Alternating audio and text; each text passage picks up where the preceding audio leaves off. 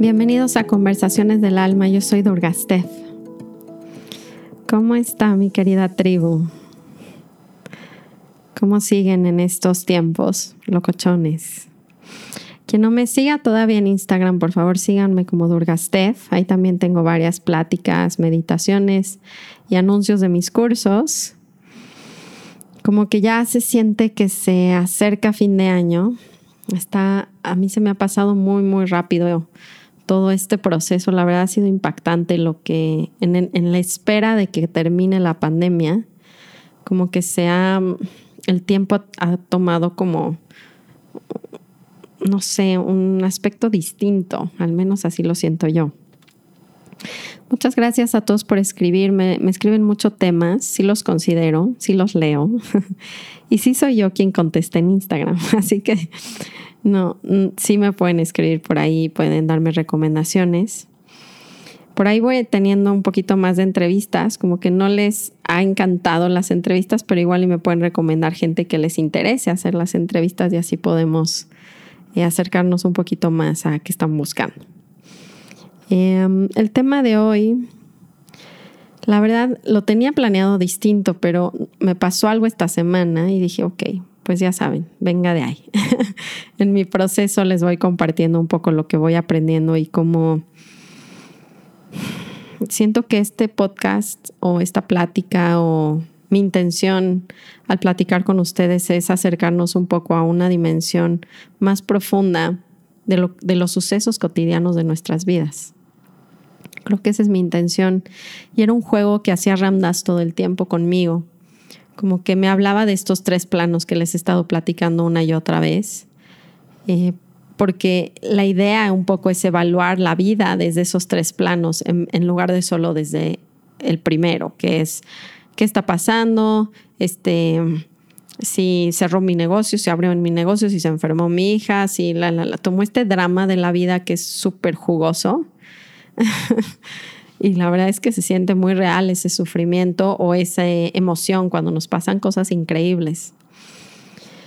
Es una montaña rusa, ese plano egoico desde la mente, desde la personalidad, donde es muy importante nuestro cuerpo físico y nuestra personalidad y nuestro trabajo y nuestros hijos y nuestra historia.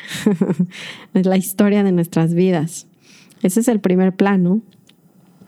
El segundo es el plano del alma y era todo el tiempo donde Ramdas me quería empujar a reconocerme como un alma. Y desde ahí quiero platicar con ustedes hoy pues lo que pasó esta semana porque ese es el brinco que quiero estar haciendo todo el tiempo en los sucesos cotidianos de nuestras vidas, porque si no lo hacemos de esa manera, si solo nos quedáramos en el primer plano donde ah, me renuncié, me corrieron, perdí dinero, gané dinero, este, me fui de viaje, etcétera, como que no hay mucho de dónde sacar la espiritualidad a nuestras vidas. Y, creo que me, me toca, o, o, así lo veo yo, un poco eh, poder experimentar la espiritualidad en la vida más cotidiana, porque al menos yo siempre lo había escuchado solo en renunciantes, solo en grandes maestras que todo el día están meditando y todo el día están mantreando. Y no es una realidad en mi vida y no va a serlo. O sea, la verdad es que se los he contado una y otra vez, pero tengo tres hijos. Un bebé bastante, bueno, ya no es bebé, pero yo lo sigo sintiendo. Bueno, sí es bebé, tiene dos años y medio. Y mis hijas relativamente no son grandes, pero les juro que mi vida es todo menos parecida a un templo. Entonces me emociona un poco probar que se puede, probar que, que los sucesos de la escuela de mis hijas tienen toda la espiritualidad detrás, que la enfermedad de gripa y este rollo de vida de los tres hijos con tratar de chambear y todo este drama muy mundano puede ser muy espiritual. Al menos ese es, ese es mi, mi más alto deseo, porque es la única manera que yo puedo evolucionar en esta vida. Así que encontraré la manera de hacerlo espiritual. Al menos. Entonces, vamos a tomar nuestras tres respiraciones para que empecemos con el tema que les tengo hoy, que es cómo encontrar dentro de la adversidad, y esto es que lo platicamos mucho, pero se repite y se repite, aunque sea en mi vida, seguramente en la suya también. Pero todo el podcast surgió porque vi una frase en esta situación que les voy a platicar un poquito difícil de mi familia, de Eckhart Tolle, que decía, eh, en cualquier circunstancia, esto me impactó, cualquier circunstancia que sea completamente aceptada, vas a encontrar paz. Y dije, órale, cualquier circunstancia. a mí me llama mucho la atención esa frase, porque, y luego pone al final, y ese es el poder de la, de la entrega, de la renuncia, del surrender en inglés. Es una palabra que suena muy bien en inglés, pero en español renuncia como que no se escucha tan bien. Entrega, yo siento que es más acertado. Esta entrega ha sido el tema de mi vida. Les juro, es cómo logro entregar la circunstancia en la que me encuentro, mi sufrimiento, mi dolor, mi enfermedad, mi bla, bla, bla, para encontrar esa paz de la que habla Eckhart Tolle en cualquier circunstancia. Yo quiero esa paz de cualquier circunstancia. Yo no quiero el high de cuando veo que mil personas escuchan mi podcast y que, uh, soy importante. No quiero el high de me, dieron una promoción, me salió un curso bien, mis hijas este, son ejemplares. quiero, quiero la paz en cualquier circunstancia. ¿A poco no es lo que queremos? Porque creo que ya nos dimos cuenta que una y otra vez todo cambia. Lo que queremos se esfuma, cambia. Lo que no queremos llega. Es, todo tan, tan continuo cambio que hasta cuando tenemos lo que queremos sufrimos, porque igual y se tardó tanto tiempo en llegar que para cuando ya llegó ya ni lo queremos. Es impactante la impermanencia que descubrió, pues el Buda la descubrió como como una ley universal, o sea, fue como todo está en continuo cambio, pero recuerda que el sufrimiento no viene de este continuo cambio, viene del apego y del rechazo. Y esas son las cuatro verdades del Buda. Hay sufrimiento, el sufrimiento se genera por apegarme a las cosas o por rechazar a las cosas y todo está en continuo cambio. Entonces como que nos encontramos en una posición como que ya no nos ya no hay para dónde esconderse, ya no hay para dónde movernos, porque todo está en continuo cambio. Entonces, vamos a tomar nuestras tres respiraciones juntos para entrar en este mundo del alma. Además de nuestra historia, además de nuestras circunstancias. Vamos a inhalar juntos. Exhalo. Inhalo. Exhalo. Última vez, inhalo. Y exhalo.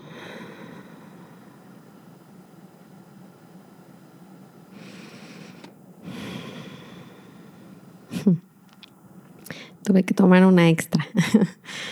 Em, esto del COVID ha, tenido tantos mm, tintes para, para cada persona en, esta, mm, pues en este punto de, nuestra historia, ¿no? Como que parecía en mi cabeza que iba a durar unos mesecitos. Me acuerdo cuando llegó a, a China, les juro, estamos tan desconectados de nuestra interconexión, literal.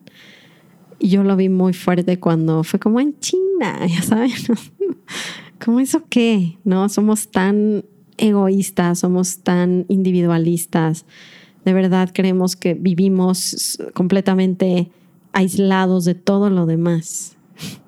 Creo que es gran parte del, del sufrimiento que tenemos, es esa como falta de conexión, falta de, de sentirme en esa interconexión. Y bueno, haciéndoles mi historia corta, eh, ha sido, la verdad, francamente, uno de los mejores años de mi vida por sí por el COVID, por lo que generó el COVID en mi familia, por mudarme a Valle, que eso había sido antes del COVID, pero evidentemente lo hizo, me forzó a hacer cosas que no creo que en mi vida hubiera hecho, ¿no? Como cerrar la escuela de yoga, eh, mi esposo está en mi casa todo el tiempo, convivir con mis hijos desde otro lado, como refugiarme en la naturaleza, encontrar mucho más profunda mi práctica. No sé, hubo cosas increíbles, pero pues sigue. Creo que lo, que está, está impresionante de esta etapa es que no ha terminado. Y sigue y sigue, ya saben, y es como, no, bueno, ya, y no vemos un poco la luz al final del túnel para que las cosas regresen un poco a lo que en su momento nosotros considerábamos normal, ¿no? Nuestra vida de antes. Que la realidad es que no va a regresar, o sea, tenemos que empezar a aceptar este continuo cambio. Em, y bueno, esta paranoia también que creo que les ha pasado a varios de que les da COVID o le dio COVID a alguien de su familia o ya tienen ustedes COVID, pero bueno, eso fue lo que nos pasó esta semana a nosotros. Y empezó, empezó todo con una llamada del dentista que acabo de ir yo porque, bueno, es el ortodoncista que me está arreglando mis dientes. Y me dice que alguien en el consultorio eh, salió positivo. Y entonces, bueno, yo fui justamente ese día y pues aunque estamos todos protegidos, pues ya te entra la paranoia y luego Keira empezó a presentar como... Em, pues ciertos síntomas, ¿no? muy marcados COVID para nos, evidentemente para nuestra cabeza con la paranoia. Y pues entramos sí en un día al menos de mucha crisis familiar. Es muy curioso lo que pasa y me entenderán, pero como que empieza un niño con esto y todo se colapsa porque evidentemente ningún otro niño puede ir a la escuela eh, y todo el mundo quiere atención y tenemos perros, dos perros, un gato, este, la nana que nos ayuda justo está enfermísima y entonces no regresó, ya saben cómo parece que todo, no sé cómo es esto y sé que les ha pasado a todos porque pareciera que cuando algo va a caer, o sea, cuando se nos viene un aprendizaje, se viene todo, ¿saben? Es como no, hay ahí, como que pareciera que de verdad todo está conspirando para que se caiga, caiga, caiga. nos metamos al hoyo profundo. Y en la familia es algo muy chistoso lo que pasa porque pues yo pude ver varios patrones que me salen con Adrián en especial, que creo que otra vez rosa y nos recuerda el trabajo que tenemos que tener. A mí en lo especial esto me entró un cassette muy específico con Adrián, que he tenido que trabajar muchas veces.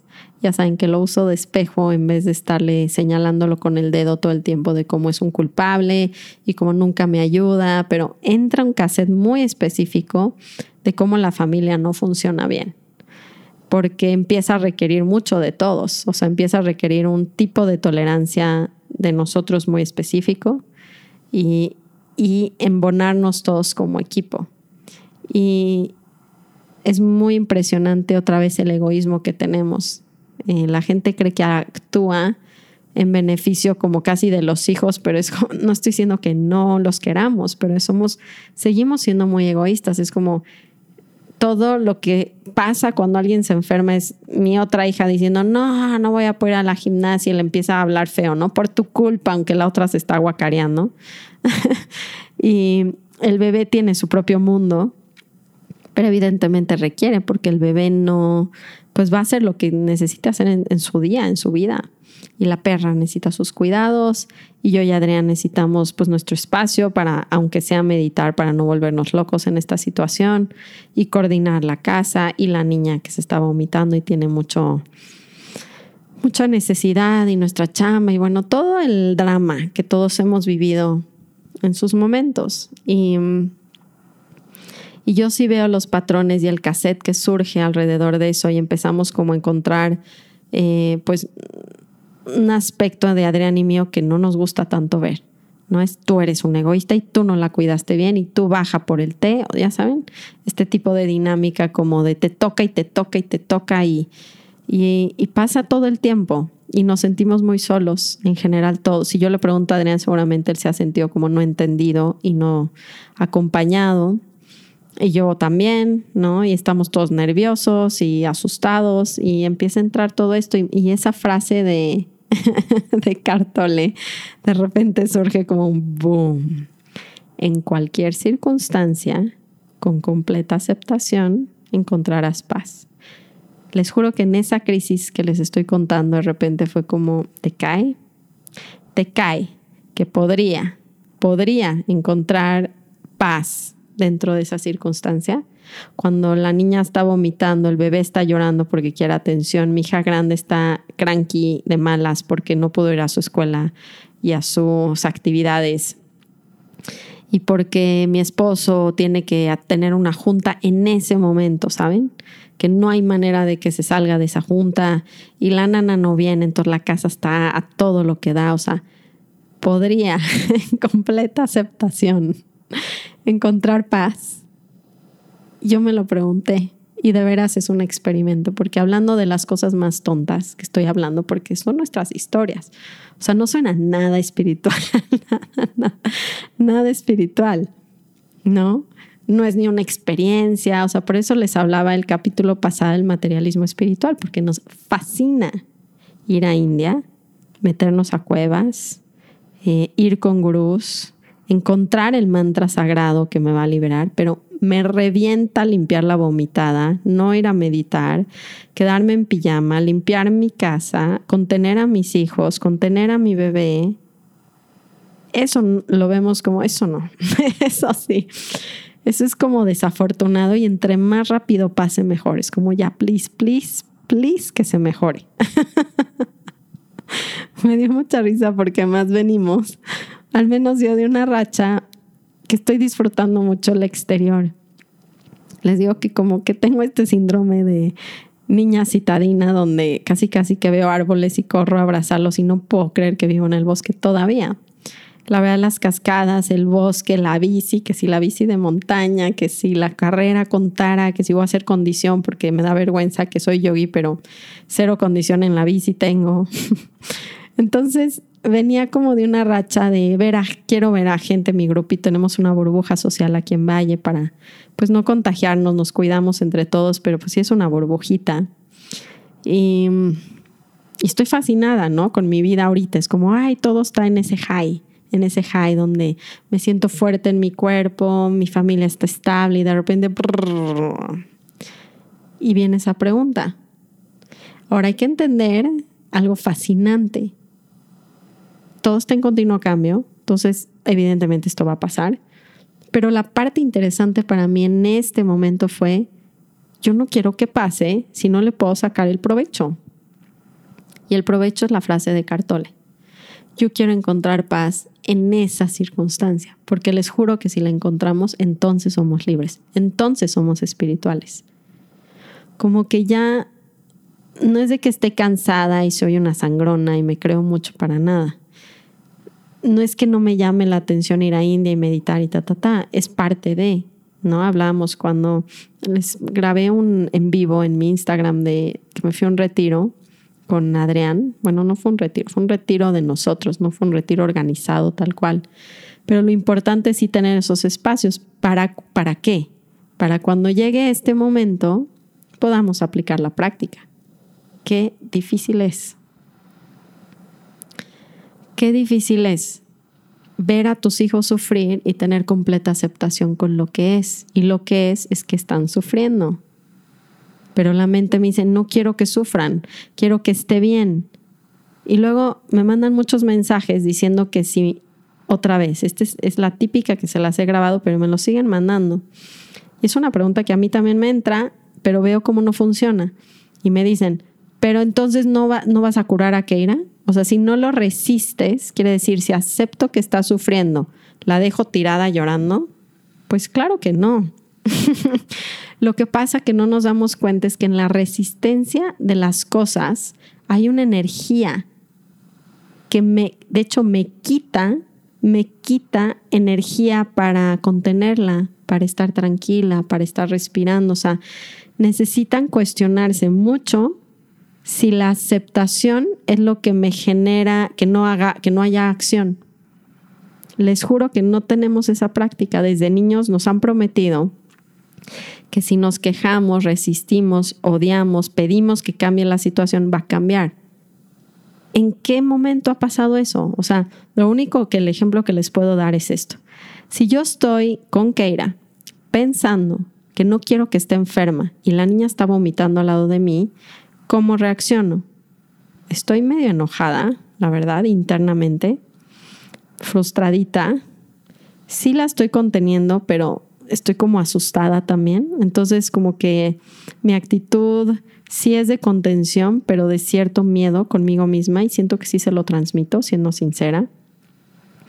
Estoy de malas con la familia, como mi mecha muy corta con Naomi, así de te comportas porque te comportas, ya saben. Eh, con Emmet estoy tratando, pero pues no estoy pudiendo. estoy angustiada de mi casa, que está toda tirada, que no estoy pudiendo manejarla. Estoy enojadísima con Adrián, echándole la culpa de todo. Esa es mi actitud cuando mi pensamiento va, Keira no, no quiero que Keira esté enferma. Keira no debería de estar enferma.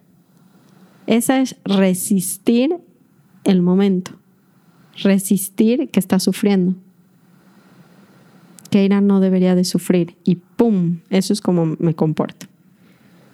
Y la luz al final del túnel para encontrar esa paz que Cartol habla es, ¿quién sería yo sin ese pensamiento? Quiere decir, ¿quién sería yo aceptando que Keira sufra, que esté enferma, que vomite, que mi casa esté tirada, que mi bebé esté llorando? ¿Quién sería yo?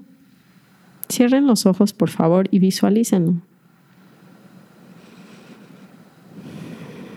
Tendría mucha más compasión conmigo misma y con todos mis hijos. Me portaría mucho más dulce con Keira. A Naomi también la, entendería.